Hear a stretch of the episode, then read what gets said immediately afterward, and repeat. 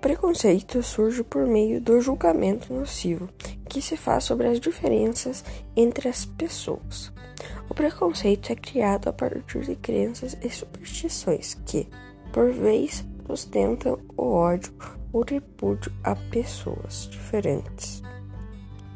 O estereotipo é uma generalização que pode ser perigosa, pois não contempla as particularidades do grupo social.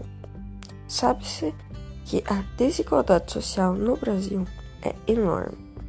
Esse problema tem gerado diversos tipos de preconceitos que envolvem a cor, o gênero e a arena.